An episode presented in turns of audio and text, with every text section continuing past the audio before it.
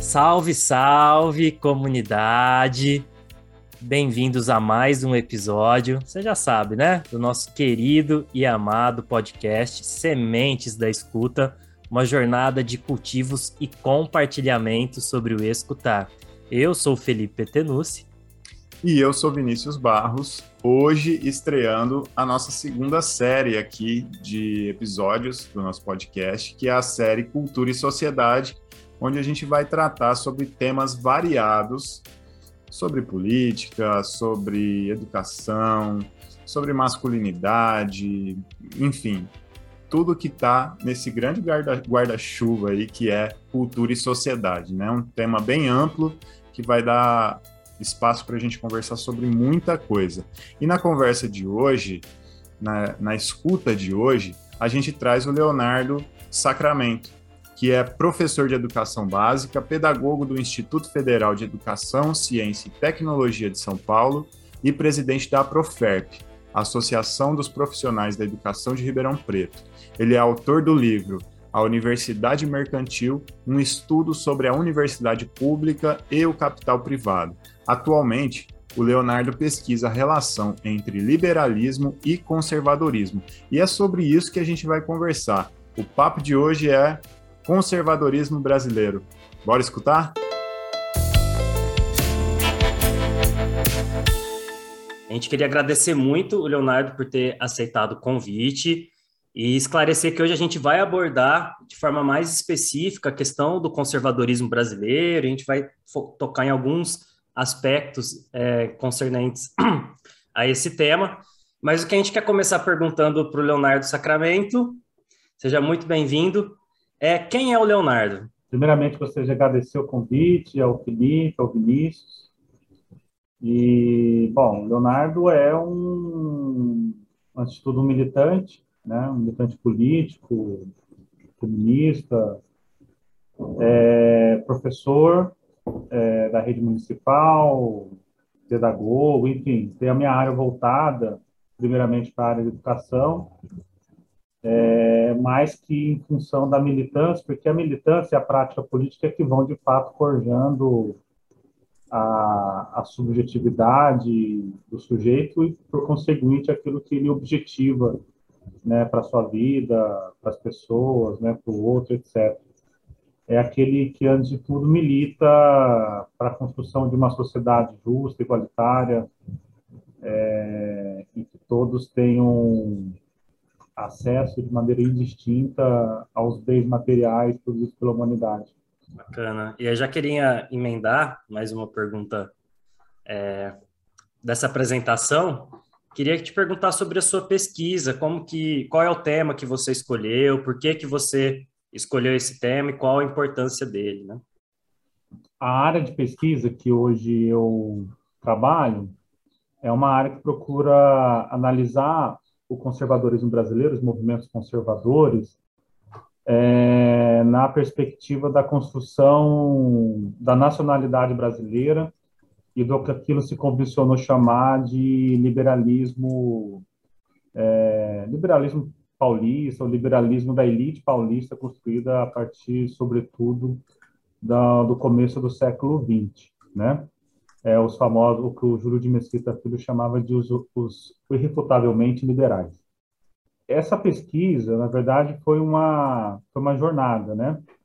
Literalmente. Eu comecei a fazer algumas leituras a partir de 2013, 2014, em função do incômodo que eu tive na quando da participação pessoal e até dos movimentos de esquerda nas jornadas de junho. Não sei se vocês se recordam. É, então, algumas cenas ali, principalmente da, do primeiro dia, em que aquele estudante foi atropelado, é, aquelas cenas, algumas cenas me marcaram muito. Eu particularmente percebi que havia ali uma infiltração muito grande de movimentos de direitos conservadores, com uma pauta extremamente moralista, que a gente chama de pauta udenista. De certa forma, eu também já havia visto isso na minha trajetória pessoal, familiar, né? É, minha mãe e eu tivemos bastante proximidade de segmentos da, da classe média ribeirão-pretana ao longo da vida. É, e aí, de certa forma, isso me causou um incômodo pela, pela similar, similaridade né, entre aquilo que eu vi na minha infância e juventude e aquilo que eu vi naquele dia, e eu passei, desde então, a realizar algumas leituras tentando entender isso de uma forma bastante sistemática, porque naquele momento eu tava, estava terminando o doutorado, terminei 2014, 2015, a minha, o meu objeto de pesquisa era a relação entre capital privado e a universidade pública na constituição de políticas de inovação, ciência e tecnologia. Então, não tinha, a priori, uma relação tão imediata, embora tenha uma relação é, dialógica, dialética, né? Onde que começa o liberalismo, onde termina o conservadorismo, hoje está sendo muito comum essas coisas estarem juntas, conjugadas de uma forma que me parece a brasileira. Né? Então, tem aqui o que se diz conservador nos costumes, liberal na economia. Então, o conservadorismo, ele é, é ele, ele está submetido ao liberalismo vice-versa, existe uma, uma, uma necessária e automática presença do pensamento da direita do conservadorismo, existem conservadores de esquerda, parece que há um, há um conservadorismo à brasileira aí, uma, uma identidade e, e bastante atual, né? bastante formatada para o modelo atual de pensar a política, pensar a sociedade. Então, o, o, conservador, a gente tem que distinguir algumas coisas. Né? O conservador não é aquele conservador de comportamento, né? De costumes, necessariamente. Por exemplo, é, a maioria dos evangélicos são conservadores, mas são contrários à reforma da Previdência, que supostamente é uma pauta de esquerda. Né? É, não é tão, não é assim que funciona, né? É, inclusive experiências socialistas que também foram, do ponto de vista do comportamento, conservadores. Então, a Alemanha Oriental foi o primeiro país a, a iniciar uma regulamentação sobre casamento homoafetivo, mas a, a União Soviética, por exemplo, retroagiu algumas questões relativas ao direito das mulheres, ao aborto, etc. Né? Então, não é tão.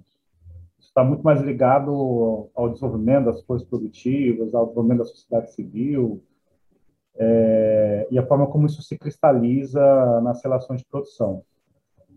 O que eu, o, o, o, o conservador na sociedade capitalista é aquele pensamento, aquela filosofia surgida no momento da conservação, no momento da necessidade de conservar as relações de produção e, as, e a institucionalidade na Revolução Francesa. Então, se a gente pegar, por exemplo, a Revolução Francesa, a Revolução Francesa tem uma fase revolucionária, uma fase jacobina, é, equivocadamente chamada de terrorismo, enfim, né? É, e tem uma fase que é a fase da restauração, da conservação, da aliança ali da, da, entre a aristocracia e a nascente burguesia francesa. Né? E aí há um, a ascensão do Napoleão, né? é, e anos depois a ascensão do seu, seu sobrinho no texto do Marx, no, como ficou conhecido no famoso texto do Marx, no 18 de Brumário. É, então, se em um determinado momento a reforma, a revolução, ela foi, como o próprio nome diz, revolucionária, num segundo momento, ela tem uma fase de conservação, ou seja, o que é a conservação? É conservar aquilo que existe. Então, se a Revolução Francesa defendia direitos iguais, e quando a classe trabalhadora constatou que os direitos iguais se restringiam basicamente no âmbito do direito, né, e não no âmbito da realidade material, né, a, aqueles que detinham né, os bens materiais, os meios materiais, vão constituir um polo conservador com o objetivo de manter a compreensão de que a igualdade deve ser restrita ao âmbito do direito.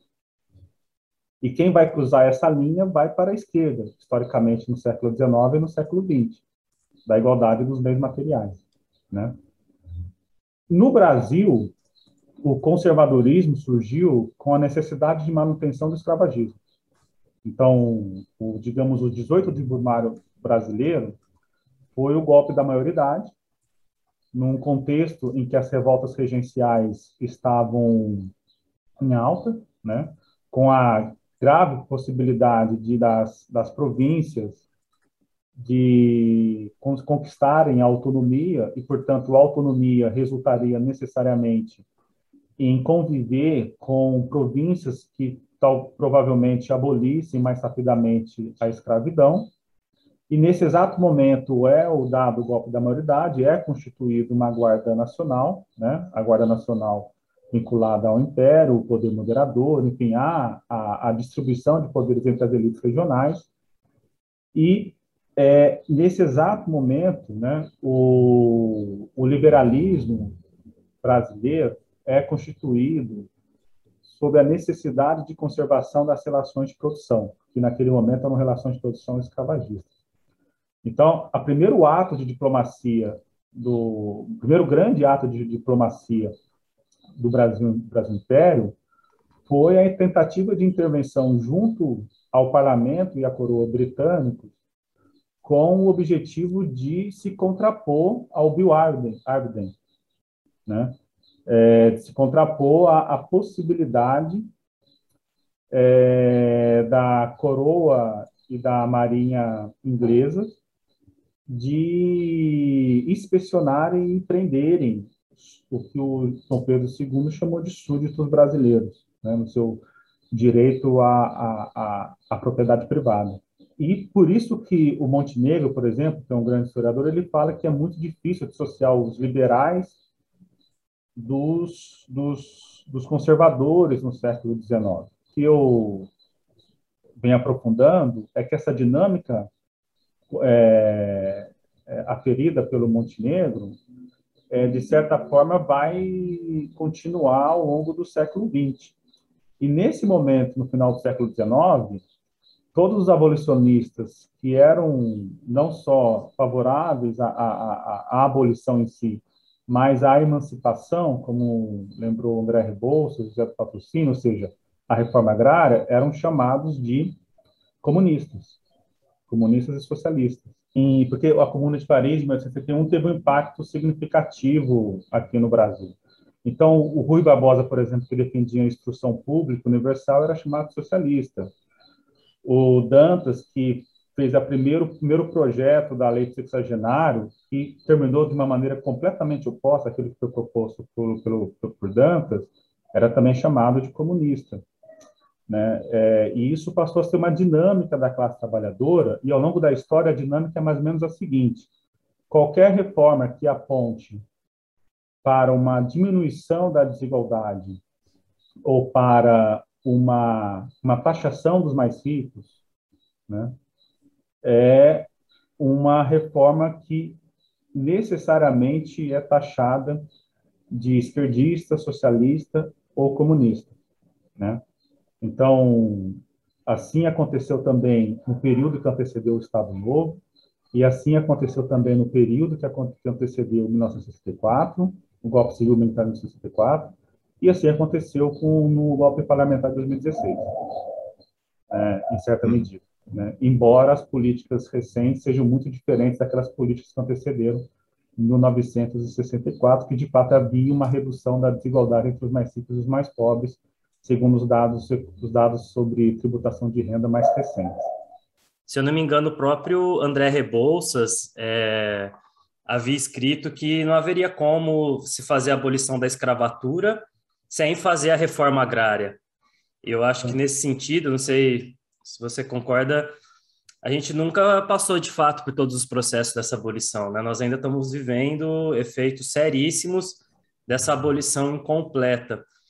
E aí eu queria te fazer uma pergunta que é o seguinte: é, quais são os valores desse conservadorismo que, que surgiu, né, que se desenvolveu aqui é, no interior paulista, ou no estado de São Paulo de forma geral? Porque me parece, pelo que você estava dizendo, é, é, essa sua explicação ela serve para a gente tentar entender todos os maus entendidos que existe nessa polarização direita-esquerda que tem sido tanto falada, né?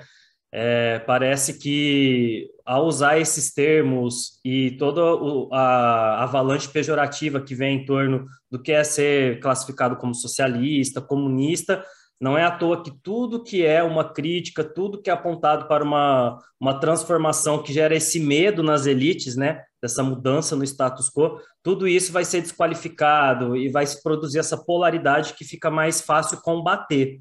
Então, a minha pergunta é essa, assim, quais, quais você diria que são os principais valores que sustentam esse pilar do conservadorismo paulista? O São Paulo ele tem uma construção bastante atípica comparado com os outros estados. Quando é, quando da, da, promulgação da lei de terras, no artigo 17 e 18, mais especialmente no 18, tem ali a promoção da, da política imigrantista, né? Da, sobretudo da imigração europeia. E isso vai se radicalizando e vai chegar nas duas legislações, que é a lei, a lei do entre livre e a lei. E a gente precisa entender um pouco esse movimento, porque é nesse momento que São Paulo assume o protagonismo da produção nacional, ou da, da lavoura nacional, né?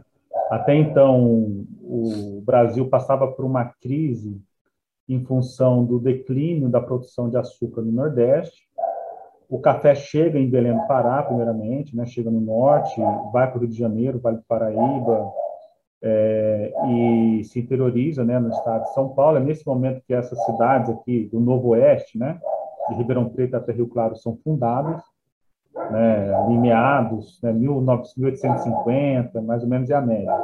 Né? São, não são fundados por bandeirantes, portanto, né, são fundados por imigrantes que vieram, sobretudo de Minas Gerais, com os escravizados. Né? Não existiam mais essa a, a bandeira, né? Nesse momento, né? até podia existir, mas era uma coisa muito residual. Em 1878, quando acontece o Congresso Agrícola, São Paulo vai assumir, na verdade, correm dois congressos, no Nordeste e um aqui no, no hoje Sudeste, né? Aqui no Sudeste participaram os, os representantes da lavoura é, carioca, fluminense, da lavoura paulista e da lavoura mineira. Os cariocas e os mineiros dependiam que é, na transformação do escravagismo para o assalariamento se utilizassem os trabalhadores nacionais. E os paulistas defendiam que se utilizassem os trabalhadores europeus. Né? É, por quê? Porque nesse momento os paulistas vão defender uma política em que se branqueie a população para que ela se desenvolva de acordo com os moldes supostamente europeus, que eram o modelo de desenvolvimento da época, se entendia é, a partir de estudos de cronologia, era o liberalismo da época, o Montesquieu, por exemplo, ele entendia que era justo escravizar o escravo em função de ele ser inferior a, por viver numa região mais quente, tropical. O Tocqueville defendia que os anglo-saxões norte-americanos eram superiores aos, aos restantes dos americanos, portanto, os latinos, e, portanto, eles eram escolhidos para, para, para guiar a verdadeira sociedade democrática. O governor que veio para o Brasil, né, é, representando a coroa francesa, era amicíssimo de Dom Pedro II, era arianista, né, defendia, inclusive defendeu a ocupação alemã é, na década de 70, após a Guerra da Alsácia-Lorena. É, o próprio Dom Pedro II fundou Petrópolis com imigração é, alemã antes, né? Então não existia um interesse objetivo sobre o trabalhador nacional. E como São Paulo foi aquele estado que concentrou quase todos os escravizados do país, em função do tráfico interprovincial após a proibição do tráfico é, transatlântico em 1850, essa lei foi aprovada 14 dias depois da Lei de Terras, né? São Paulo passou a engendrar uma política agressiva para trazer o imigrante e substituir o, o elemento africano pelo elemento europeu. Na lei do sexagenário, ele, a lei do sexagenário basicamente é uma lei de financiamento estatal para a imigração. Tanto é que de 1826 a 1889, apenas 36, desculpa, 1884, apenas 36 mil migrantes vieram para o Brasil. De 1886 até 1829, só no estado de São Paulo são 2 milhões e 200 mil. Isso, 1929, desculpa. E a lei que vai financiar isso é a lei do sexagenário, né? Que também promovia o encarceramento de, de africanos livres, porque depois de passar dos 60, eles tinham que trabalhar mais três anos e depois eles não podiam mudar de município, porque a matrícula deles, eles não podiam mudar, porque antes o escravizado era registrado por matrícula municipal. E se ele fosse encontrado sem trabalho, ele seria preso numa colônia agrícola e depois ele seria obrigado a trabalhar com o contrato que o empregador quisesse fazer. Né?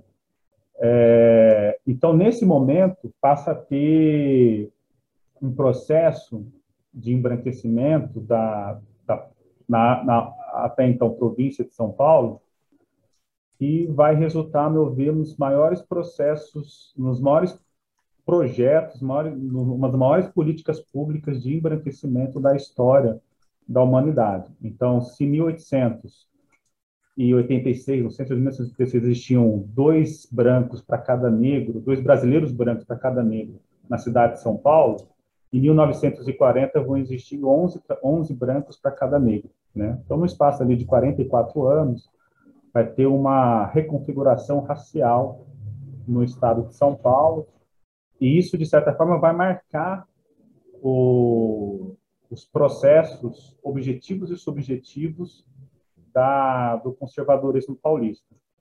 Na década de 20, vai surgir uma elite que vai tentar sistematizar tudo isso, e aí que ela vai inventar o mito do bandeirantismo. O mito do bandeirantismo surge no, na década de 10 e na década de 20 do século 20. No século 19, não existia o termo bandeirantes. Todos é, chamavam, o que hoje nós chamamos de bandeirantes, de paulistas ou sertanejos. Então, o bandeirante é um mito em que ele vai ser alçado a um homem que recebeu, que sofreu uma, uma mestiçagem eugênica, que foi melhorado com a imigração europeia e que esse paulista seria o herdeiro histórico, político e genético dos bandeirantes que supostamente seriam os fundadores do país e, portanto, os fundadores da brasilidade, da brasilidade e do nacionalismo brasileiro, devendo a elite da década de 20 ser a elite que deveria guiar o país todo para o desenvolvimento nacional de acordo com os padrões da época, que era desenvolver tal qual a Europa. Interessante você trazer a questão da eugenia, porque a gente está tratando de uma época que é, é, ela é antes do, do, do evento do nazismo, né, da Segunda Guerra e tudo o que veio depois disso, é, como processos de deslegitimação de certas ciências ou modos de fazer ciência, né? Ou pelo menos um repensar, não que não esteja aí ainda um substrato aí da cultura, a eugenia.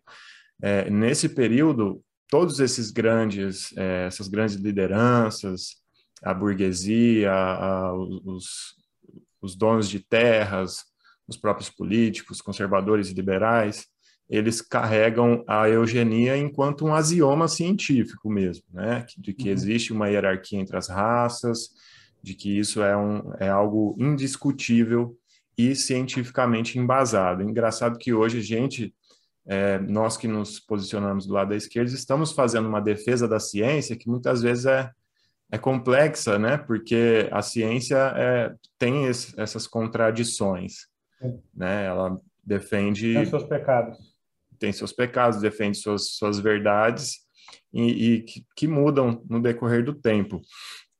Como que a eugenia está presente é, nesse né, na constituição dessa sociedade paulista, nesse conservadorismo paulista, e como que isso vai é, se infiltrar na cultura paulista, né? É, desde uhum. da, das universidades, mas também nessa cultura mais popular, porque o sertanejo ele, é, ele, tem uma identidade muito forte com o próprio povo paulista, não, aí não estamos falando só da burguesia, né?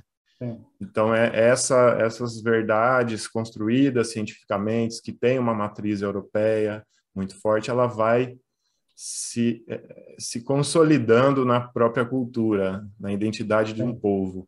Para a gente entender um pouco essa construção, é, eu primeiro entender alguma, alguma, alguns aspectos, né?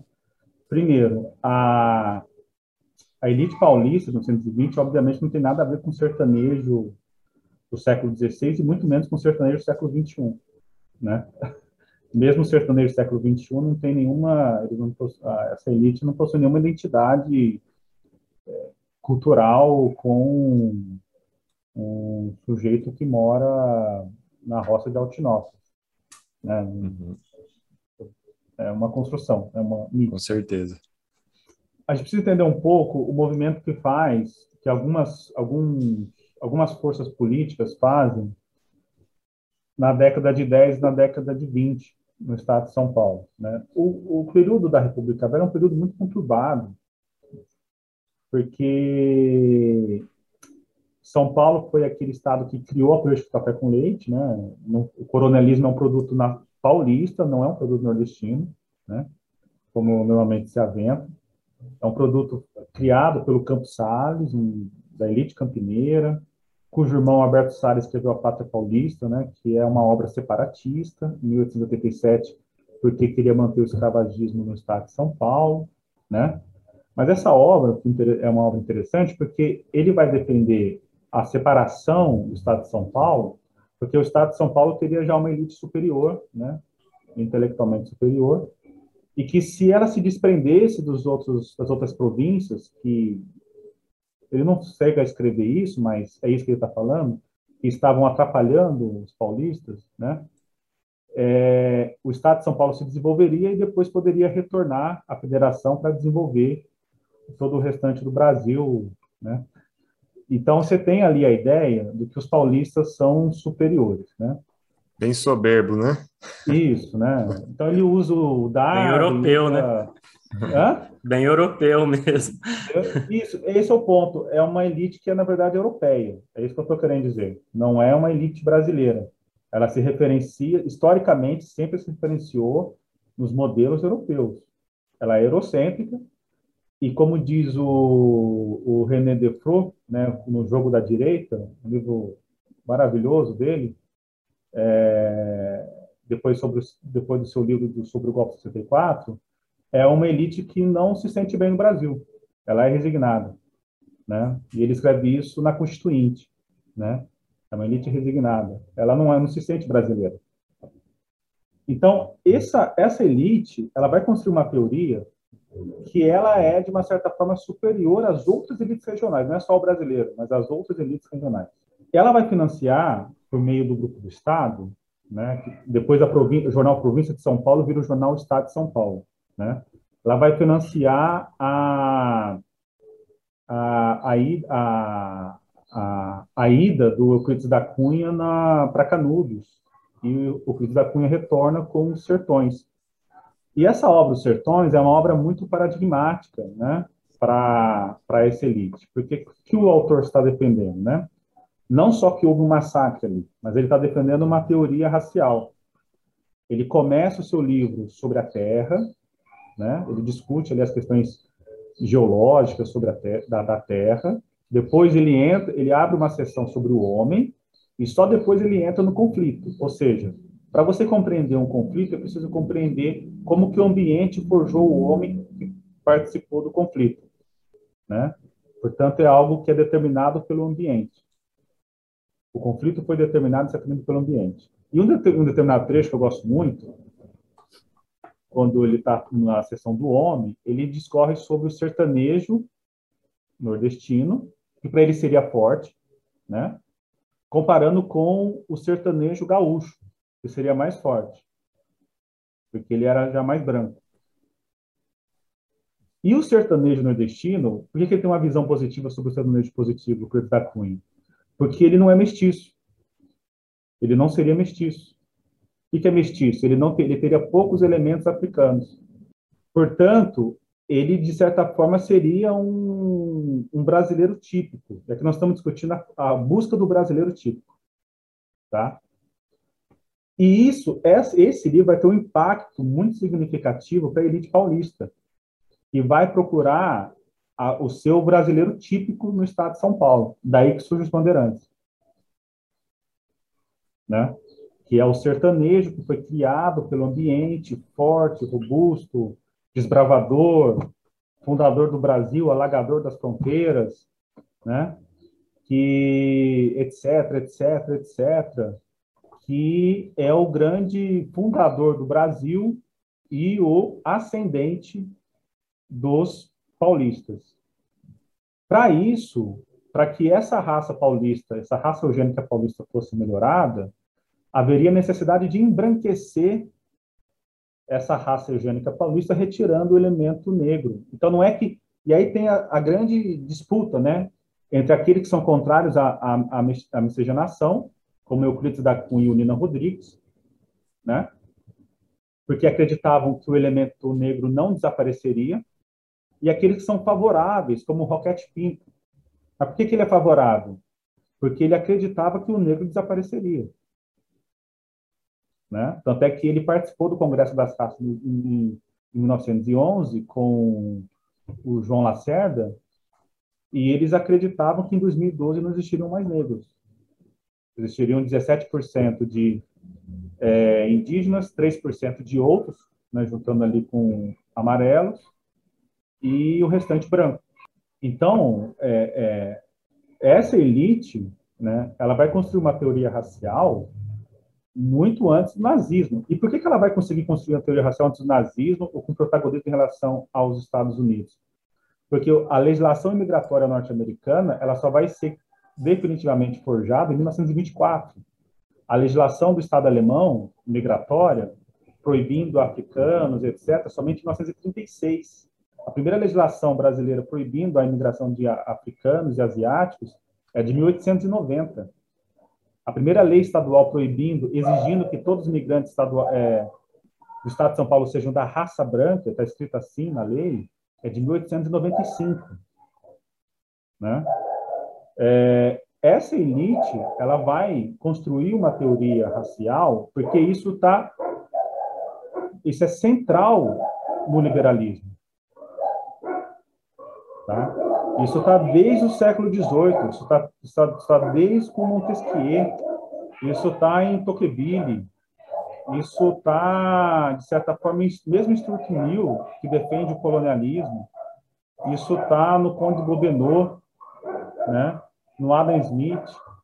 Isso está em quase todos os autores liberais do século XX, do século XIX e do século XVIII. Né? E do século XX também. O Milton Friedman defendia isso, o Mises defendia isso. Né? E é aí que nós vamos chegar no porquê que essas questões relativas ao conservadorismo também, elas estão muito vinculadas à elite e à classe média tradicional atua atuais, né?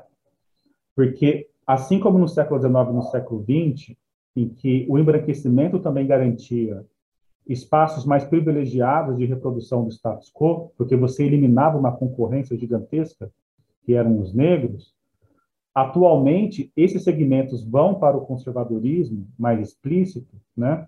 porque o avanço de algumas políticas públicas acaba diminuindo, ou, perdão, acaba potencializando o risco delas perderem determinados espaços, tanto da mobilidade econômica, cultural e simbólica, para a reprodução do status quo familiar do grupo de classe. Né? Então, para quem é filho de médico, o sujeito não pode ser professor de história, né? não pode ser pedagogo, não pode ser nada disso. Ele tem que ser médico para reproduzir o status quo da família. Seria um retrocesso, então, né? É um retrocesso. Né? Então, esses sujeitos, a família desse sujeito, pelo menos, será conservadora, por exemplo, em relação à ampliação de vagas nas universidades públicas para segmentos sociais historicamente marginalizados. Porque se você dá destino a 50%, você, em tese, está perdendo 50% de chance de entrar numa universidade pública considerada de renome para você cursar medicina e prosseguir os caminhos trilhados pelo, pelo pai e pela mãe.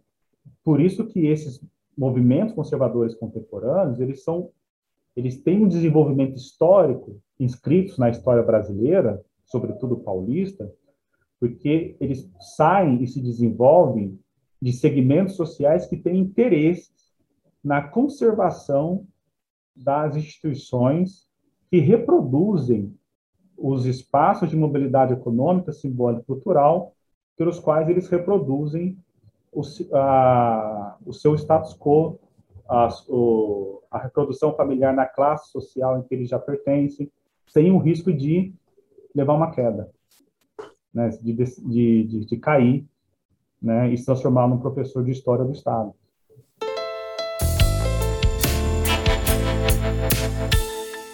Leonardo, eu achei muito interessante toda essa construção que você faz na sua fala, e eu queria resgatar alguns pontos. Eu queria depois aprofundar um pouco mais nessa disputa. É uma disputa ideológica, né? Você tem toda uma construção de um cientificismo com forte base europeu, forte base europeia. Uhum. E você chegou a falar um pouco dessa questão do determinismo, acho que também tem uma raiz lá no Ratzel, né? Que depois uhum. vai ser a raiz também da discussão nazista. E no Brasil como um todo, acho que não só, como você deixou bem claro na, na, sua explicação, não só na formação do conservadorismo paulista, mas no Brasil mesmo, há essa, há essa busca por um ideal europeu, né? Eu lembro do toda a discussão do higienismo social, principalmente na cidade do Rio de Janeiro, em que o, o projeto do prefeito Pereira Passos era fazer uma nova Paris, é, e Ribeirão Preto tem essa coisa muito forte também de ser uma cidade europeia no interior paulista, e aí toda essa discussão depois da síndrome do vira-lata. Mas o que eu queria, queria te perguntar, depois a gente vai, eu queria aprofundar um pouco mais nessa, nessa discussão ideológica, porque eu acho que a ciência tem um papel importante que a gente deve discutir, mas de, me parece, né, você está tentando ver se eu consegui entender do que você está nos explicando, é que há discursos de poder que são construídos, e talvez o principal valor dentro desse discurso de poder, da formação desse conservadorismo, é o discurso eugênico, de enriquecimento, né? Uhum. E você tem esses discursos de poder que são construídos a partir de vários mitos. E um desses mitos que compõem é, esses discursos de poder da formação do que seria o homem brasileiro é aquela coisa tão, tão, discutida do homem cordial lá no Sérgio Buarque, essa ideia do brasileiro como aquele que usa da sua brasilidade para contornar os conflitos, contornar as leis e tudo mais, e vai se construindo uma ideia de um, não vou dizer de um povo pacífico, mas que de fato aqueles que detêm o poder de contar a história procuram mascarar ao máximo todo o processo de violência concreta é, nesse processo de formação nacional. Então, gostaria de, de te perguntar é, sobre essa violência branca, porque na, na, na formação do, do Estado brasileiro, dessa noção de brasilidade, você começa sua fala lembrando do jovem nos movimentos de junho que foi atropelado. Então, não sei se todo mundo que vai estar tá escutando a gente, né, lembra do que se trata, mas você pode até esclarecer um pouco melhor. Mas do que eu me lembro, é um jovem que estava participando das manifestações junto com estudantes e foi atropelado aqui uhum. na cidade de Ribeirão Preto por. Eu não sei exatamente quem era essa pessoa. Me parece que essa parte da, da violência na constituição da história brasileira não é tão comentada, precisa ser mais escancarada. Se discute muito o nazismo alemão, mas eu acho que os genocídios brasileiros com as populações indígenas, e outras populações são pouco abordados e o processo de violência mesmo, violência policial, violência política, morte de políticos que são contrários ao sistema, que não são investigados. Como que é esse processo da violência branca na Constituição desse Estado conservador, dessa elite conservadora? No começo do século XX, até 1928, pelo menos, segundo os dados, os negros tiveram crescimento vegetativo negativo, girou entre 1,98% a quase 5% ao, ao, ao ano, né? Ou seja, morreu mais negros do que nasciam no estado de São Paulo. E o Alfredo Eli Júnior, por exemplo, foi um deputado federal, era um, era um intelectual da época, ele foi um dos grandes construtores do, do bandeirantismo, junto com o Afonso Taunay, foi aluno do Afonso Taunay, e foi o primeiro grande autor a se debruçar, a criar, né, esse mito do bandeirantismo com uma coleção quando ele era ele era diretor do Museu Paulista. Ele eles de uma certa forma viam isso como algo positivo, né? Porque eles acreditavam que isso aceleraria o, o melhoramento eugênico do, do paulista, né? Porque estavam chegando aqui muitos imigrantes e ao mesmo tempo os negros estavam morrendo, ou como Alfredo diz, eles estavam definhando, né? É... Então nós temos vários movimentos repressores, conservadores do Estado e lembrar que o Estado não é uma pessoa, né? O Estado é um conjunto de instrumentos, né? E que portanto são dirigidos por alguém, né? Ele não tem vida própria, ele até tem, tem autonomia, mas ele não tem vida própria, né? Alguém precisa, é igual computador. Uhum. Alguém precisa ir lá dar direção é, para o instrumento. Quando da abolição, a primeira coisa que a classe dominante fez foi aprovar o Código Criminal de 1890. E o Código Criminal de 1890 é um código criminal que, no seu artigo 399, é, punia com prisão os chamados vadios e capoeiros. Perceba que nos Estados Unidos também nunca existiu uma legislação que fale, falasse assim: os negros serão presos. Tá? Não foi assim. Quando a gente fala em segregação cristã, não é assim, o pessoal nunca leu. Né? A 13 terceira emenda dos Estados Unidos dizia o seguinte: está abolida a escravidão desde que o sujeito não seja condenado, né? com exceção com exceção de condenação judicial. Né? Não à toa que o, o, os, os, negros, né, principalmente filmes antigos, são representados com uma corrente, né, trabalhando na estrada, né? porque de fato a legislação entendia por correlação como um, um estado de escravidão. E aqui no Brasil se vai construir as colônias agrícolas para prender vadios e capoeiras, né? Então, bastava você lutar capoeira ou você não ter um emprego, o que era impossível para o negro naquele momento, porque todos os empregos eram direcionados para os brasileiros brancos e os imigrantes, né? É, então, ele era necessariamente preso e, de certa forma, reescravizado.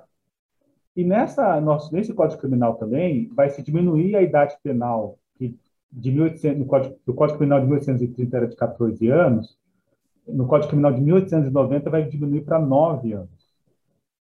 Né? E aí se vai construir o tal do Código do Menor, né? Que é onde, por exemplo, é o que resultou, por exemplo, naquele, naquela tese no documentário do Menino 23. O que aquela a família Miranda fez foi tudo legal. Tá? Não tem nada de legal ali. Realmente explodiu no orfanato, pegar crianças.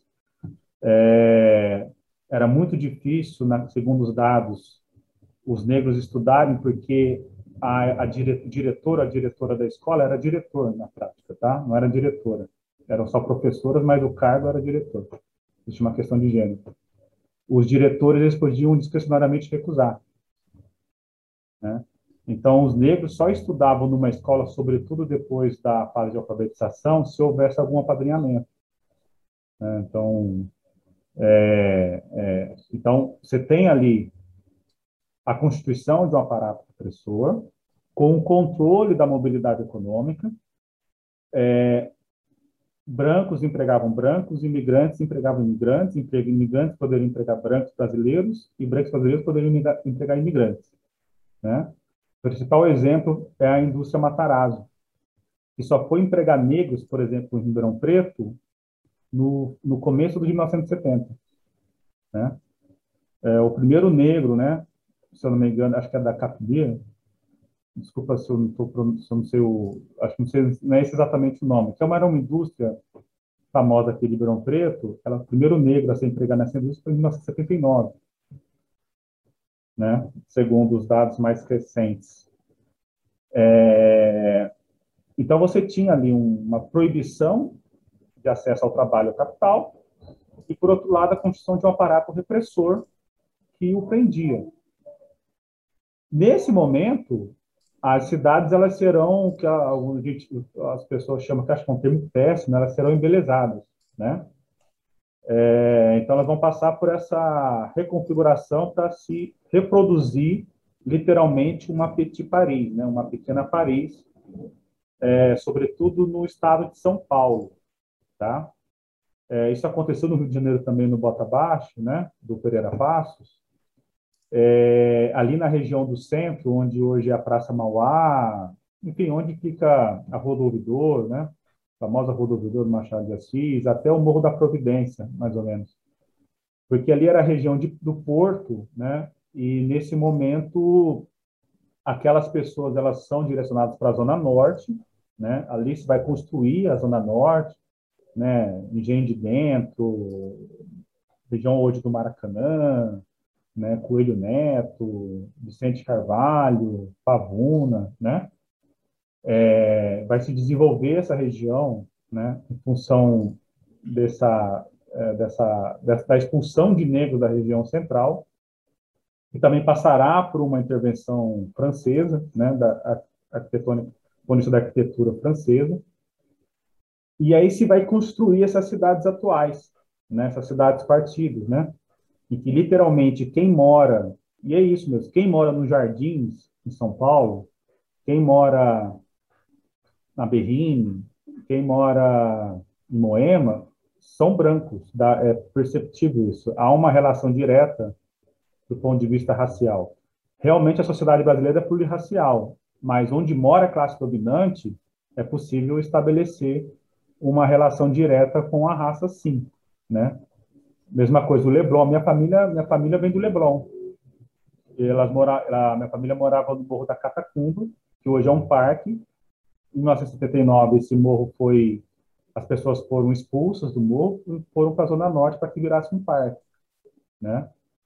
Ah, ao lado também tinha uma favela abaixo, chamava Favela do Pinto, que também era uma favela do Leblon. Elas foram expulsas para que se transformassem em ruas.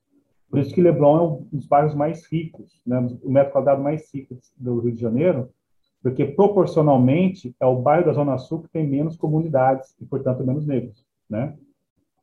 É, se comparado com Copacabana, Ipanema e Leme, né? A, a, o Leblon ele tem ele tem menos comunidades, né? Por habitante, como 5 metros quadrados. Então é dessa forma que vai se estruturar, né? é, os negros eles serão, não é que eles, esse eu gostaria de pontuar, não é que eles são apenas abandonados. E não é que a escravidão é o fator explicativo para toda a desigualdade. Eu acho isso simplista e, ao mesmo tempo, é uma fuga, porque isso acaba desresponsabilizando o, a classe dominante que foi responsável por isso. Né? Existiram políticas segregacionistas ao longo do século XX, que só seriam substituídas na a partir da década de 70 e 80, quando se instituiu a guerra às drogas, né? com a perspectiva de ocupação do território à luz de parâmetros militares. Então, é esse o ponto. De 1888, 89 até 1970 e 80, existiram políticas segregacionistas, sim. Não existiam clubes de brancos, existiam clubes de brancos. O Germânia, que era um clube alemão, hoje é Pinheiros, era um clube específico para alemães. Palestra Itália, a Recreativa de Ribeirão Preto, também para brasileiros brancos, eram clubes étnicos, né? Desse, desse ponto de vista. É, podia entrar nesse, podia, podia, o negro poderia estudar normalmente? Não os, um africano poderia entrar no Brasil? Não. Né? Existiam prisões específicas para vadios e capoeiras? Sim. O candomblé era proibido? Sim. Cartomancia, Código, Código, Código Criminal de 1890, artigo 127, se não me engano. Né? Existiam delegacias especializadas nisso? Sim, a delegacia de costumes. Todo estado tinha delegacia de costumes, né? no Rio de Janeiro, a Delegacia de Costumes, Misticismo e Entorpecentes. Olha a relação do candomblé com, com o tal da guerra às drogas, isso já na década de 30. né? É, então, existiram políticas segregacionistas, sim, e de certa forma, que eu falo sempre,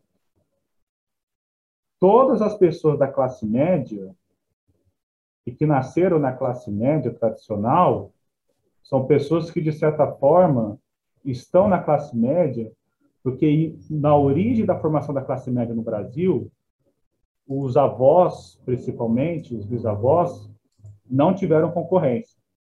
Sim, é muito, é, ao mesmo tempo, muito interessante, muito chocante, porque a gente vai percebendo como que a nossa sociedade está absolutamente forjada por essa maneira de se pensar, né? Maneira de se estruturar, desde a geografia da cidade, é, todo um ideário. Então, são questões concretas um, e abstratas. Um né? simples de uma coisa que foi descoberta recentemente. Em Sertãozinho, em Pontal, perdão, eu até fui semana passada no Museu da Cana, ao museu que lá é a primeira indústria sucalcoleira, não a primeira do Brasil, mas é a segunda do Brasil, indústria sucalcoleira, e ela foi responsável pela, pelo desenvolvimento da, da indústria sucalcoleira de Sertãozinho, né? Então, como é que funcionava a indústria? Era da, do Francisco Schmidt, né? a indústria de produção de açúcar, e os imigrantes, eles faziam um trabalho tipicamente industrial, eles podiam entrar na indústria.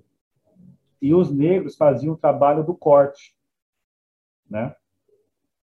É, e aí eles ficavam embaixo da esteira, porque eventualmente a moenda poderia entupir com a cana.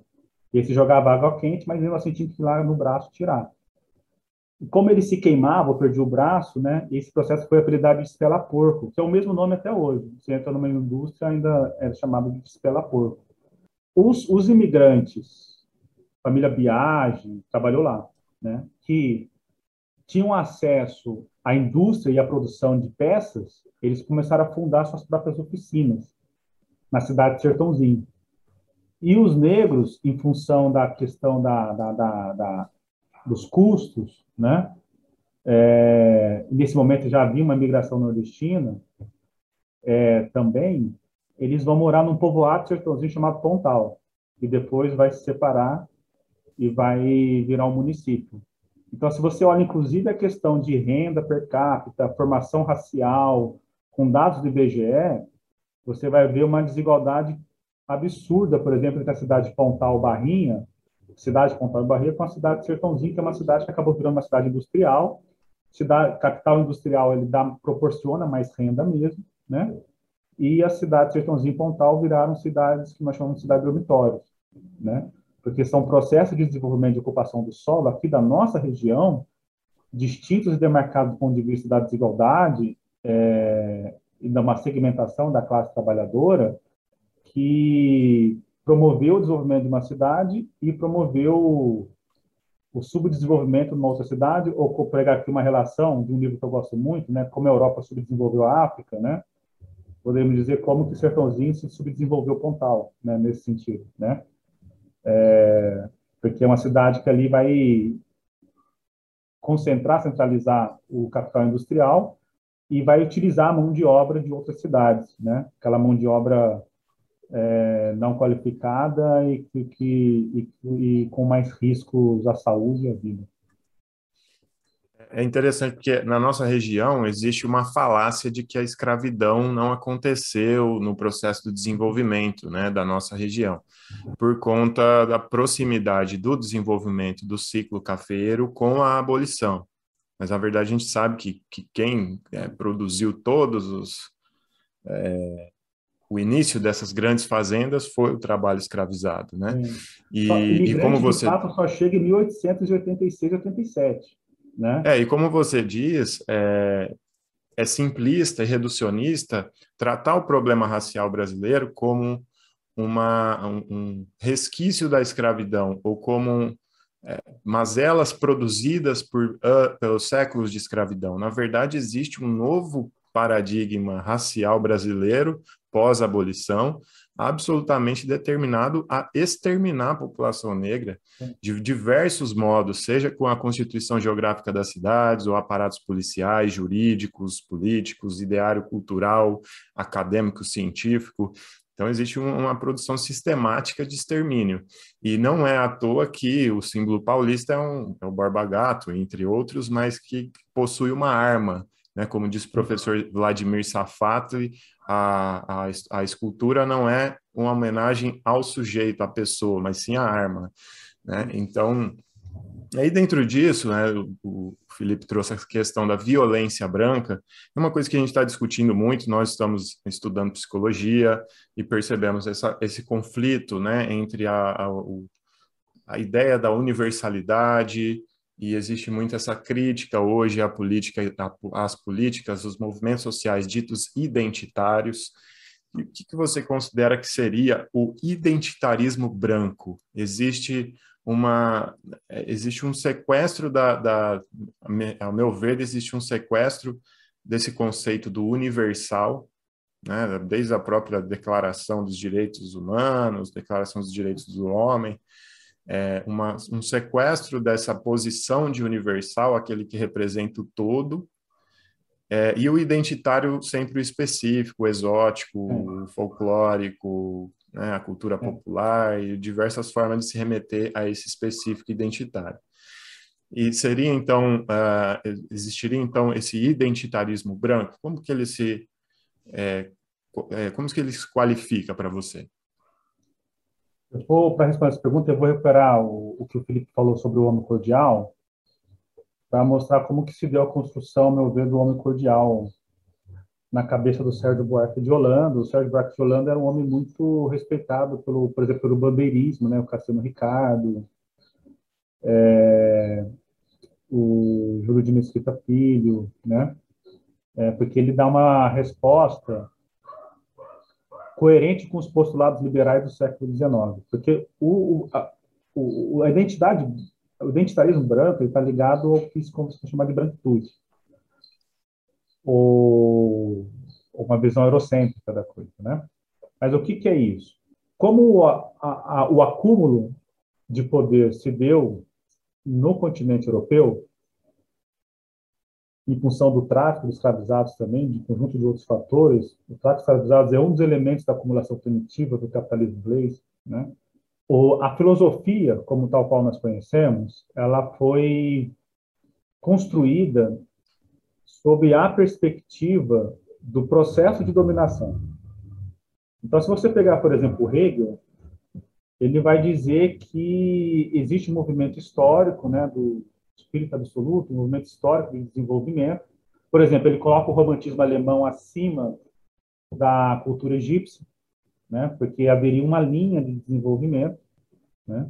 E essa linha de desenvolvimento ela resultava necessariamente na visão da, do, dos interesses dos capitais e, portanto, da burguesia, da nascente burguesia, aristocracia ainda, Fala aristocracia europeia porque ela existe ainda, tá? Tem monarquia, né? É, assim, é, esse papo de revolução, a questão do conservadorismo e liberalismo é tão forte que a maioria dos países europeus não se desfizeram das suas monarquias, né? É, na verdade, do ponto de, da Alemanha até Portugal, a maioria não se desfez. Resolveu, né? Você tem lá a Dinamarca, tem a Suécia, tem é, tem Inglaterra, tem Espanha, né? Então, a construção dessa visão, dessa filosofia, é a construção da visão dos capitais europeus e, portanto, do homem médio da burguesia europeia sobre o planeta. Por que sobre o planeta? Porque era sobre o era no momento que se dava as exportações de capitais. Então, você precisava de uma visão de mundo que justificasse, não só justificasse, não é que é só justificar, o pessoal, eu não gosto de justificar, porque parece que é criar uma desculpa, não é isso. Você tem que, você cria uma explicação para tudo, uma explicação para o que está acontecendo e por que está acontecendo e por que que deve acontecer, né? Por que que os de fato os europeus deveriam ir para a África no século XIX para civilizar os africanos após o tráfico de escravizados que eles mesmos impuseram ao continente. Por que eles deveriam ir para, para a Ásia? Por que eles deveriam ir para a América Latina? Né? É, por que, que os norte-americanos tinham, na visão dos norte-americanos, é, precedência natural sobre a América Latina? Né? E é esse o ponto. Né? Eu falei aqui do Tocqueville, em que ele, na, na, na, na Democracia da América, no livro 1, fala, defende que os anglo-saxões peregrinos são escolhidos porque eles já vinham da Inglaterra, que teria acontecido a Revolução Gloriosa, né? E, portanto, eles já tinham alguns elementos da democracia em sua subjetividade, e que eles também foram por um território mais é, um território mais sisudo, menos alegre, diferente do território daqui dos portugueses e dos espanhóis que colonizaram a América do Sul e a América Central. E, portanto, olha a conclusão do Tocqueville, os norte-americanos teriam mais racionalidade do que sentimento, né? comparado com os latino-americanos, com a elite latino-americana. Não existia na época, não assim se falava, mas só para facilitar. E que, portanto, um dia os norte-americanos deveriam ajudar as elites latino-americanas a de se desenvolverem por meio da racionalidade e da democracia. A questão do Gilberto, do Sérgio Buarque, por exemplo, a central, é, não é nem a questão do homem cordial, é a questão do, do quem veio para o Brasil. Para para o, o, nossa, o Sérgio Buarque, quem veio para o Brasil foi o aventureiro. Foi aquele que não tinha perspectiva de criar raízes ao Brasil. Né? Foi aquele que não tinha projeto. Né? Vou pegar aqui um termo do Gessé de Souza, né? que eu também tenho alguma, algumas reservas né? quando fala da questão do projeto. Porque eu acho que o fundamento, a origem da discussão sobre o projeto nacional da elite está aí. Né? Então, a questão central é que as teorias sobre a explicação do brasileiro são teorias europeias, são teorias produzidas num processo de colonização. Então, a burguesia brasileira, ela tem uma visão sobre o povo brasileiro, o não branco, à luz de uma teoria neocolonialista. E ela criou uma política de embranquecimento objetivando civilizar o seu povo, o povo brasileiro. Então, quando a gente fala do, dessa visão do, da, da, da identidade branca, a identidade branca é aquilo que foi classificado e tratado como a cultura universal, pegando aqui a acepção do Bourdieu, né, sobre cultura. E o resto é o folclore, a não cultura, ou a subcultura.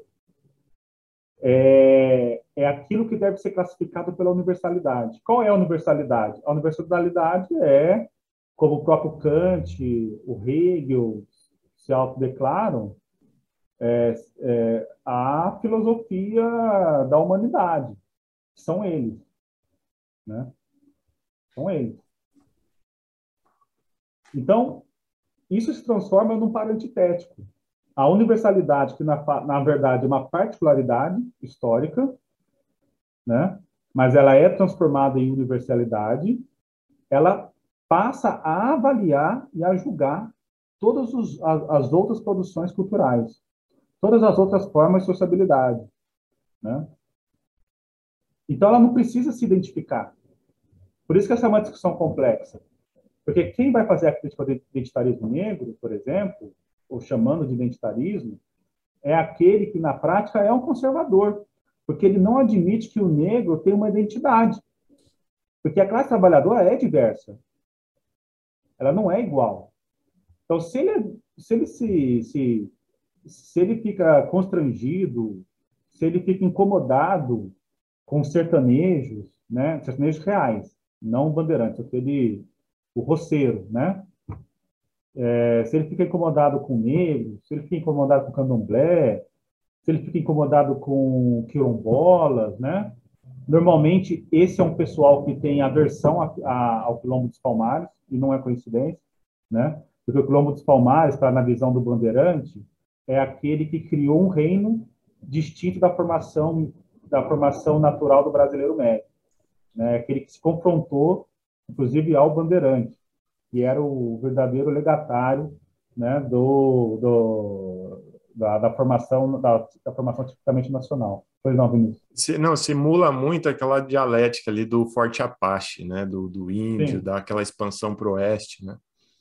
Sim, sim. Interessante sua coincidência, né? Não, mas não é coincidência, é a mesmíssima coisa. Assim, é tudo tem uma origem. E porque como a branquitude, ela tem a capacidade de fazer com que o indivíduo se declare universal. Um agrupamento social se declare universal. E, portanto, dá legitimidade a, a violência passa a ser legítima para esse grupo. Né? Não é, é, é, o que aconteceu na África, o que aconteceu com o nazismo, porque o nazismo é uma questão muito interessante. O, o Hitler, quando ele escreveu Mein Kampf, e as pessoas falam do Mein Kampf, mas é muito interessante ler o Mein Kampf, né? É, porque é, é uma obra em que você vê que ele mistura anticomunismo, judaísmo e islamismo. Né? O que, que o, o Hitler vai começar a se preocupar na década de 30, quando ele sai da prisão? Bom, como é que se constrói uma legislação racial? E o Hitler vai mandar é, pessoal para, para, para dois países. Né? Um, ele manda para o Brasil uma escola em 1936, né, um, dois médicos, para estudar a adaptação do germânico em climas tropicais. Né? Ele manda para o Espírito Santo porque ele considerava que os alemães do Sul já eram miscigenados. Né? é, que eles não seriam mais verdadeiramente alemães, porque já estavam muito tempo no Brasil.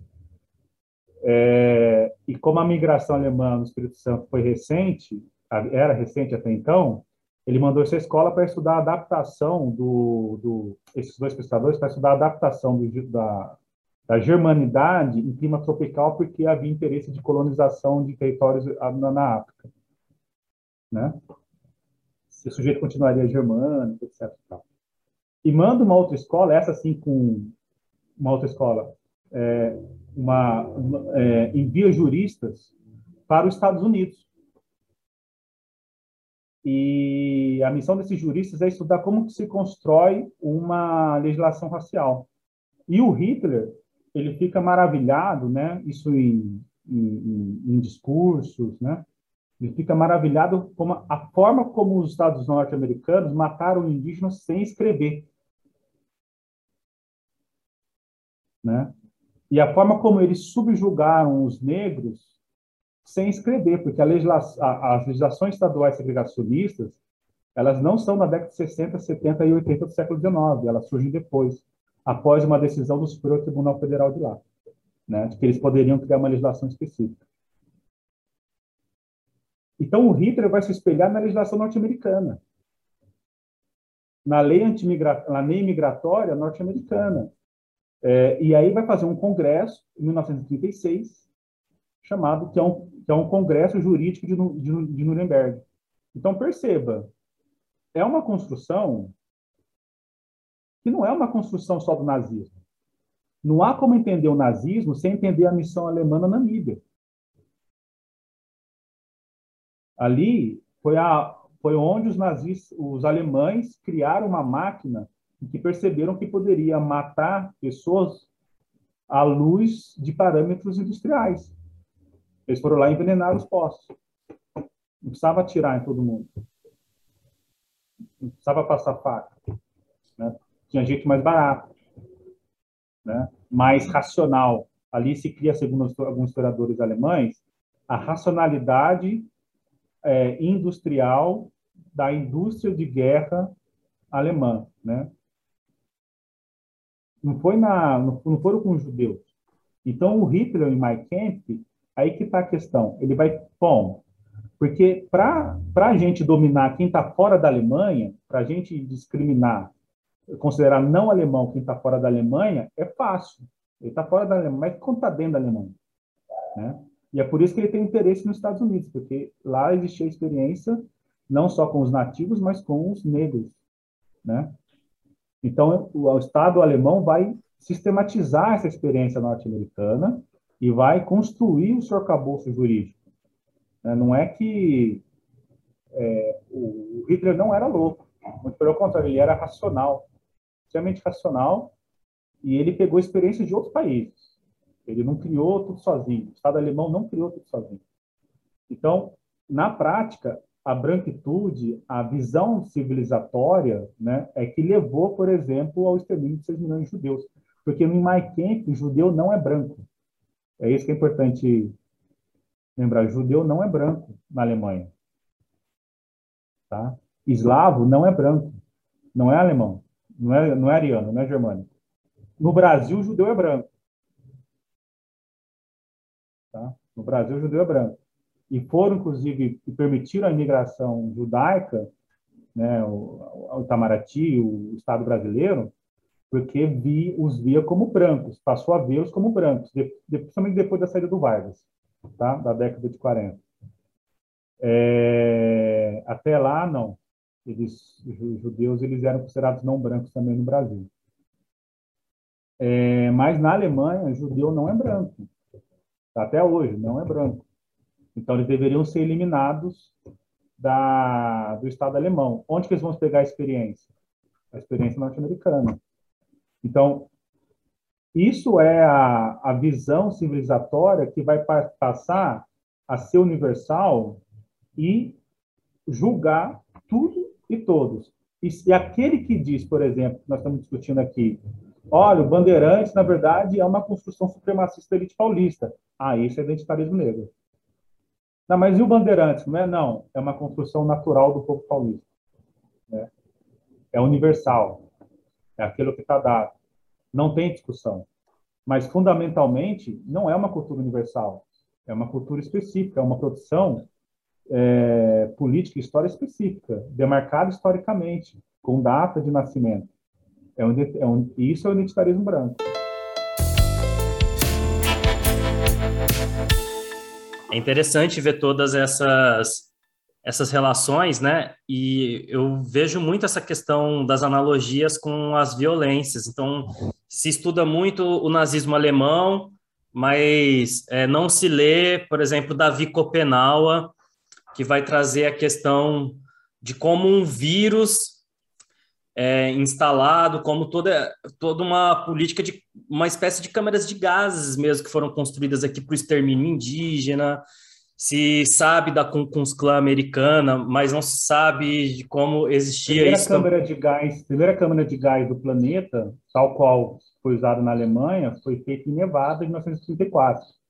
É, então. Foi uma, foi uma exportação de uma empresa norte-americana para o Estado alemão, com transferência de tecnologia. E há, é. e há essas analogias com a cultura brasileira, né? Eu estava lendo o seu artigo que você fala dessa inspiração do movimento da Ku Klux Klan. É, aqui também, é, práticas bem similares, né? De enforcamento, enfim, toda uma, uma série de questões.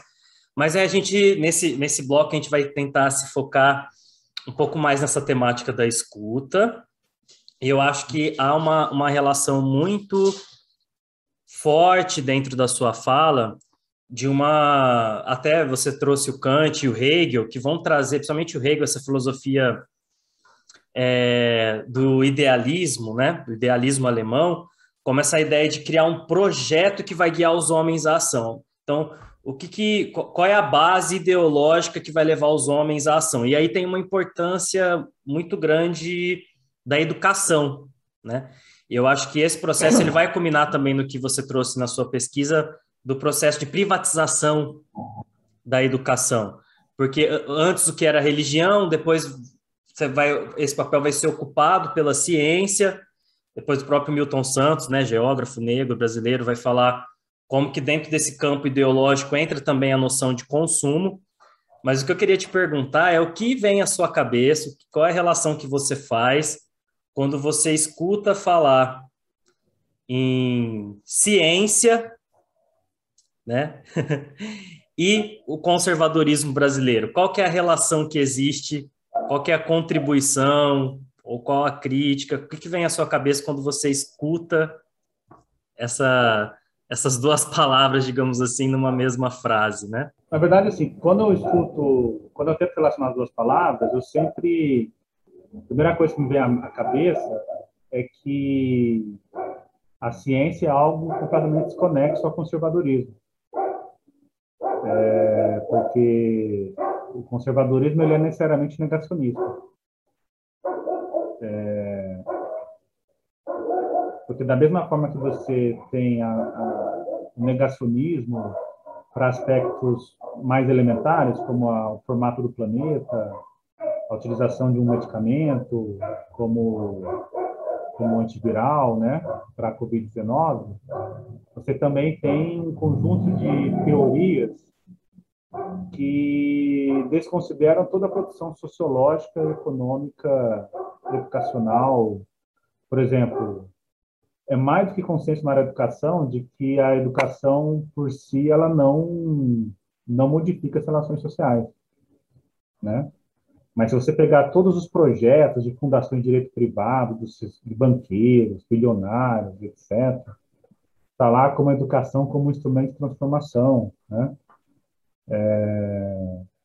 Então, o que me, vem, que me vem à cabeça é sempre o caráter negacionista do conservadorismo. E ciência e conservadorismo não se combinam, né? E quando eu digo conservadorismo, eu quero dizer liberal conservadorismo. Né? É, é, então, se tem uma pesquisa provando que cotas funciona, essa pesquisa ela passa a ser desconsiderada, desmerecida, tal qual fosse uma pesquisa que uma pesquisa, um cientista que comprovasse a, que a Terra não é plana, né?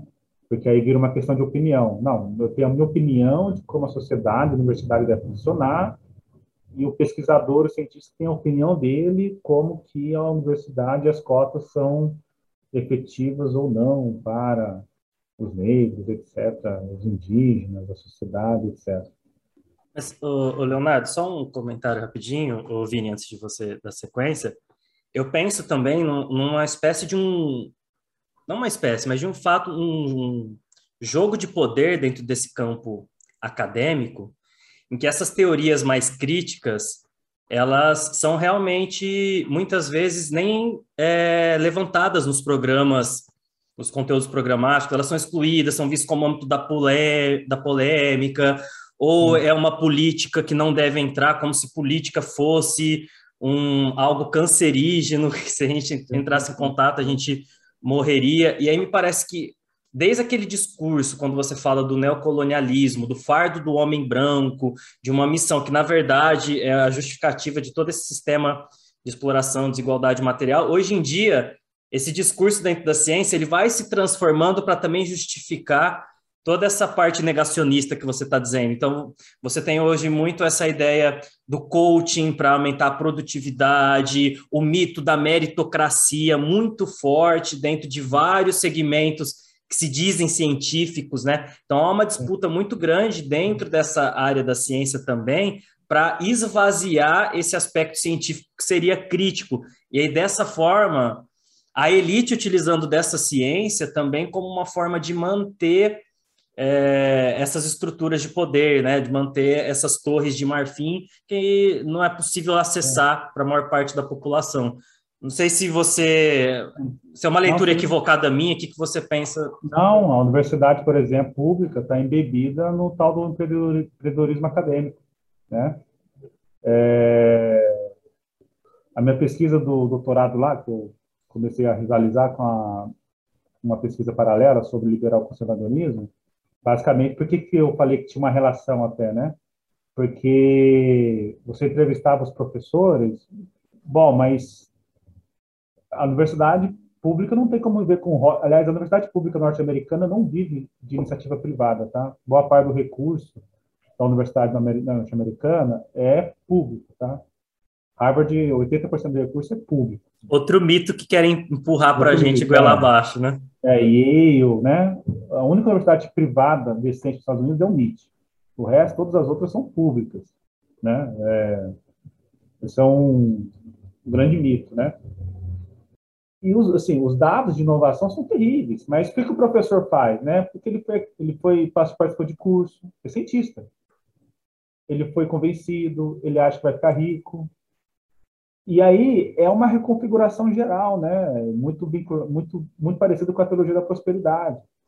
A teologia da prosperidade é aquela teologia que mais vai se adequar ao neoliberalismo. Ela não surgiu com o neoliberalismo, surgiu muito antes.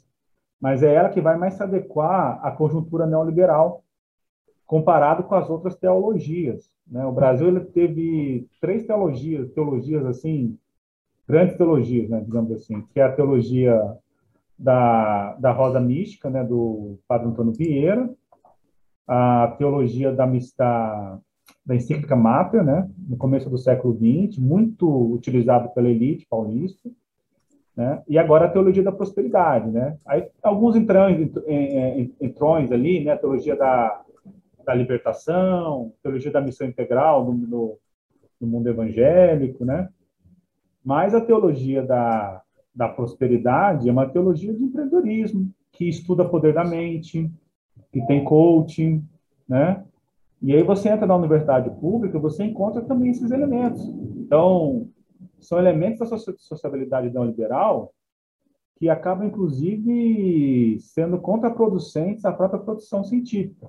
Então, aquilo que se propõe a ser uma produção científica baseada em dados, aquela coisa mais formal, é, inclusive hoje chamado de ortodoxo, uma coisa era, é inimaginável isso, né? Lógico que a pessoa tem que ser ortodoxa, né? É, é mais ou menos como na economia, né? Se algum algum algum algum economista fala que tem que ter mais investimentos públicos, ele chama de louco, né? Ele é, ele é não existe a, a não é questão de existir a divergência. Não existe o dado. Tá? Você pega até, até escrevi recentemente agora no Facebook um texto sobre, sobre a, as reformas trabalhistas. O Brasil passou por quatro ou cinco reformas trabalhistas em 2017, né? Reforma trabalhista é, do Cunha, a, a MP da Liberdade Econômica, a MP Verde Amarela, Verde -Amarela né, que só durou quatro meses. As MP, tudo por medida provisória. MP é, 927 e 936 em 2020, que reduziu o salário e suspendiu o contrato de trabalho, né, na pandemia, e agora a MP também, 1045, que é aquela dos jovens que vão receber 550 reais, sem FGTS, sem nada, né? E aí, na MP da liberdade econômica, desculpa, na, na reforma trabalhista, o Rick Meirelles prometia 6 milhões de empregos. De onde ele tirou, esse, tirou esse número? Ninguém sabe. Prometia 6 milhões de empregos. O secretário, um dos secretários do Ministério do Guedes, acho que é secretário da desburocratização, uma coisa assim, que é o que foi responsável pela MP da Liberdade Econômica, prometia 3,7 milhões de empregos. Já são 10 milhões. Né? O, um deputado né, do, do PSTB, na MP da, da carteira verde e amarela, prometia milhões de empregos. E nós estamos com 14 milhões de desempregados. Hoje a Folha fez um editorial falando que a MP 1045 vai criar emprego. É, é, é, parece é, que esse obscurantismo fica bem explicitado aí na sua explicitado. fala. Né? Ah, mas, mas, mas não, não criou. Ah, mas teve a pandemia. Não, a reforma trabalhista foi em 2017. Até 2019, final de 2019, a taxa de desemprego era pior desde 2012. Não, o dado é claro, não tem discussão. Não tem discussão. O dado é objetivo, né? Mas, assim, é um negacionismo que eu fico impressionado, porque a pessoa nega o dado, né? Essas, esses think tanks, né? Essas, é, é, a mídia, lógico, o Frias, ele é dono do PagSeguro, ele vive de mercado financeiro, né? É, ele, não, ele não vive da folha de São Paulo. A, a, elite brasileira hoje, né? É, vive de mercado financeiro. É, o que me surpreende são pessoas que não vivem do mercado financeiro ou vivem de uma maneira completamente secundária, né? Uhum. Não é um grande investidor. Acreditarem de fato de que não é acreditarem, fazerem pesquisa científica e deslegitimarem os dados, né? Assim, é uma é uma desconsideração sobre os dados e são dados simples, são dados tão tapa na cara, né? Tão tão soco no estômago. Isso não tem como negar. E aí, como não tem como negar, você não consegue publicar. Você não consegue espaço de, de, de espaço decente de publicação. Por exemplo, se eu fizer um artigo e mandar para a Folha, não vai ser publicado, né? No caderno de opiniões, é, não, não, vai, né? É, então, assim, eu não consigo, o liberal conservadorismo, o liberal de hoje que é conservador, porque ele quer é, manter, conservar as relações de produção, a institucionalidade, para ganhar mais, para continuar ganhando e ganhar mais, né? Ele é favorável às reformas econômicas que empobrecem a população. Esse sujeito é essencialmente negacionista. Léo, é, você fez um panorama aí histórico e agora já trouxe mais elementos atuais para a gente pensar criticamente o conservadorismo brasileiro é, e também todo o protagonismo da elite do nosso estado, né, estado de São Paulo. Então, muito legal. Agora eu queria puxar a conversa, como a gente está é, terminando o nosso bate-papo aqui, a nossa entrevista, para um pouco mais da, da, subjetividade, como o Felipe colocou, assim, falar da escuta. É, você, no começo da sua exposição aí, você falou sobre militância e subjetividade, como que isso te trouxe para esse campo crítico. E eu vou chamar aqui de escuta crítica, né? entendendo a escuta como uma percepção ampliada né, da sociedade, desde a, do seu processo de amadurecimento, sua infância, com certeza você tem uma memória sobre aquilo que você escutou é, na sociedade, no seu ambiente.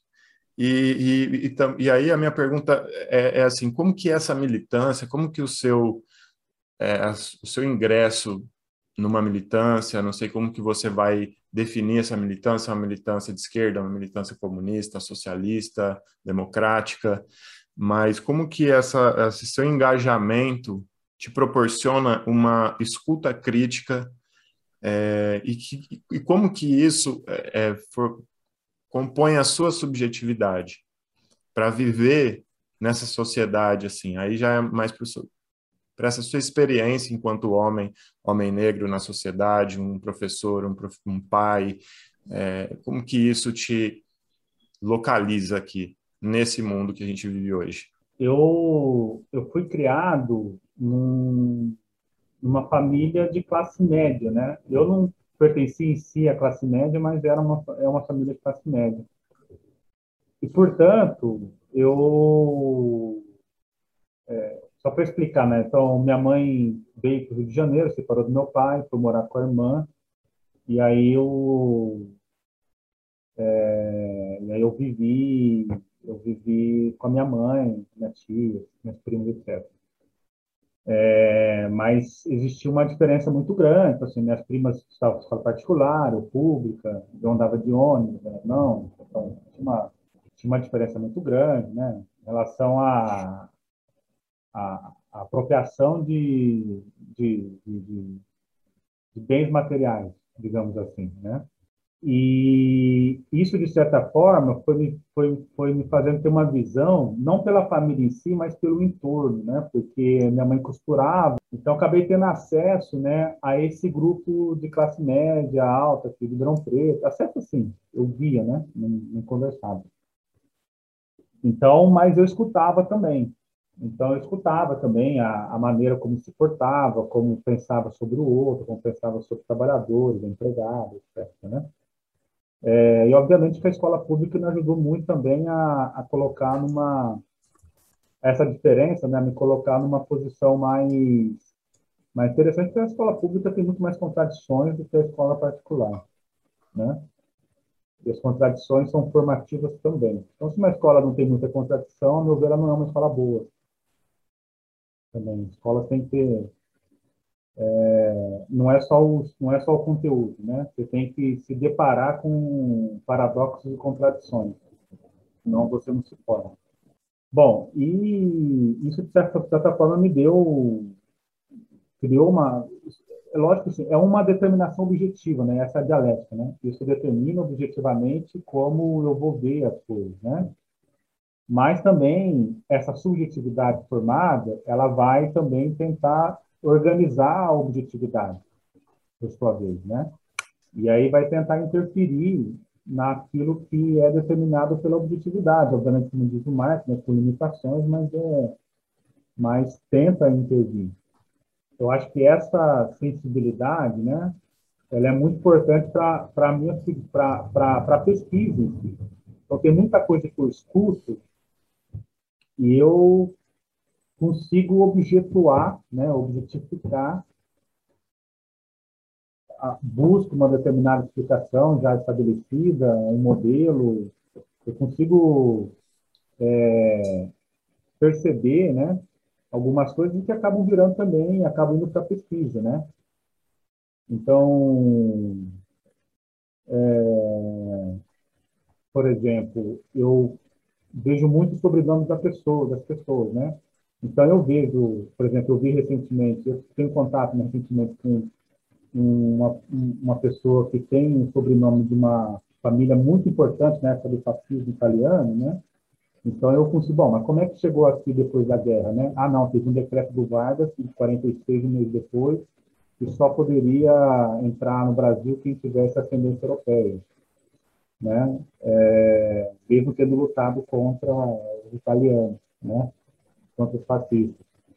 Ou uma, uma amiga também, olha, a minha família, a minha tia, certa vez cometeu um crime, foi julgado, ela matou uma ex-escravizada, tirou o filho do, do ventre, né, porque acreditava que era filho do marido, depois disse que não era, né, etc. Aí eu, fui, eu, eu vou buscar referências, etc. Isso vai me criando a uma, uma, uma, uma postura crítica em que quando eu escuto alguma coisa, eu não escuto do âmbito da curiosidade, mas eu escuto no âmbito da, da tentativa de tornar um objeto de análise. E vou atrás da história normalmente encontro, né? É, como, por exemplo, essa questão, não fui eu, foi um historiador muito, muito competente, Calmon, da UFSCar, sobre a, o agrupamento de, de grupos, né? Do espancamento de negros na cidade de São Carlos, no começo do século, até 1915, pelo menos que a pessoa dele termina aí, e espelhava na pouco tempo, porque o jornal do município, quando tinha espancamento nos Estados Unidos, também noticiava é, esse espancamento de negros em São Carlos, e em determinado momento isso passou a ser reproduzido também no município de São Carlos, né? É, e sei também que isso tem toda uma particularidade, né? Por exemplo, é óbvio que as pessoas que fizeram isso, por exemplo, em São Carlos, têm descendentes vivos. Né? É, como da minha amiga, por exemplo, em relação ao crime da, da grávida, né? Ou relação ao conhecido a essa família importante ali do, do Estado fascista italiano. E isso, eu acho que é uma das, é assim que eu interpreto, né? É, por que, que, as, por que, que as pessoas têm muita dificuldade de constatar que houve crime, que houve segregacionismo no Brasil? Porque isso significa necessariamente implicar parentes muito próximos. Né? Leonardo. pais, avós, bisavós, né? Dependendo da idade. Muito bacana te escutar, Leonardo. Você traz realmente muitas é, referências, muitos exemplos que embasam toda a sua pesquisa. E eu gostaria de fazer a última pergunta, que é uma pergunta que nós fazemos todos os episódios.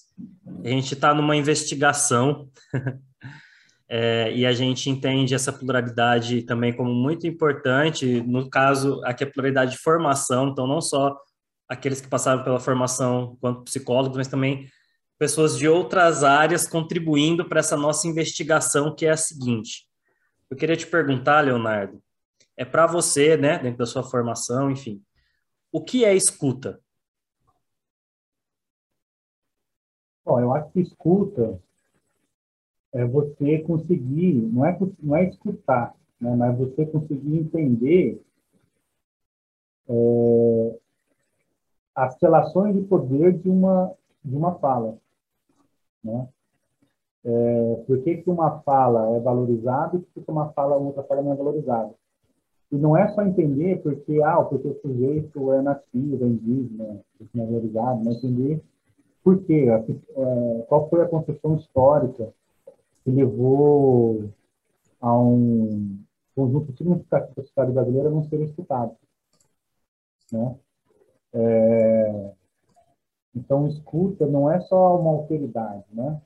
Assim, simples. Tentar fazer um papel, cumprir um papel do outro, né? Ou se colocar no lugar do outro. Mas é, eu acho que não é possível compreender o outro se você não compreender as relações de poder que o outro está engendrado e submetido. Né? É, porque eu vejo muito assim também no, nesse, na nova. Essa, na, na, nos, que se consideram progressistas, né? Que, que a questão da escuta assim, é uma questão. Ah, eu, então, eu escuto. Eu escuto meus amigos que são de. Estou falando mais para as pessoas ali da classe média. Eu escuto as pessoas que são diferentes de mim, né? Que vem mas isso não é o suficiente para você entendê-lo, né?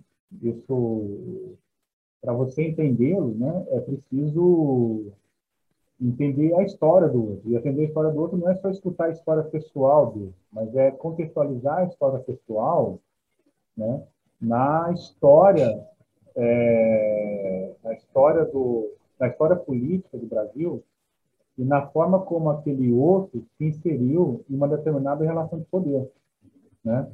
Constatar que o negro não é ouvido é só uma obviedade, né? Que ele é, é, um, é, óbvio, né? Mas a questão é entender o porquê. Entendendo o porquê, né? É a questão como que eu como que eu me coloco não só no lugar do outro, mas ao lado do outro, para que é, uma, uma prática social faça ser contraproducente àquilo que é hegemônico. Eu acredito também muito nisso, né? Ah, então, em determinado momento vai acontecer uma revolução e as coisas vão mudar. A história prova que não. Assim, as práticas sociais vão avançando a tal ponto que também se transformam em elementos contraproducentes àquilo que está instituído, né? É... é então, eu acredito também bastante nessa questão de como se constrói práticas, prática uma prática política que se reverbera numa prática social que se transforma numa em algo completamente contraproducente, contraditório, paradoxo com aquilo que é com aquilo que é defendido como universal, né? Então é nesse é nesse ponto que eu entendo o que é uma escuta real, né? não uma escuta protocolar. Episódio incrível, gostei muito de escutar o Leonardo. Ah, acredito que vai ecoar por muito tempo aqui para a gente esse tema né, do conservadorismo brasileiro, é, quantas coisas interessantes de, é, abordadas de uma forma crítica. Então, Saiba mais sobre Sementes da Escuta podcast pelas nossas redes, acompanhe o nosso Instagram, divulgue aí os vídeos, conheça mais episódios pelo YouTube e Spotify e pode entrar em contato com a gente pelo e-mail sementesdaescuta@gmail.com ou pelo direct do Instagram. Estamos lá à disposição para críticas, sugestões, qualquer coisa que for do interesse de vocês. Muito obrigado por essa escuta ativa e engajamento de vocês aqui com o nosso trabalho. A idealização e coordenação do podcast de Vinícius Barros e Felipe Petenucci, a trilha sonora de Marcos Máximos e a identidade visual é de Cami Vince. Obrigado pela escuta e até o próximo episódio. Tchau, tchau.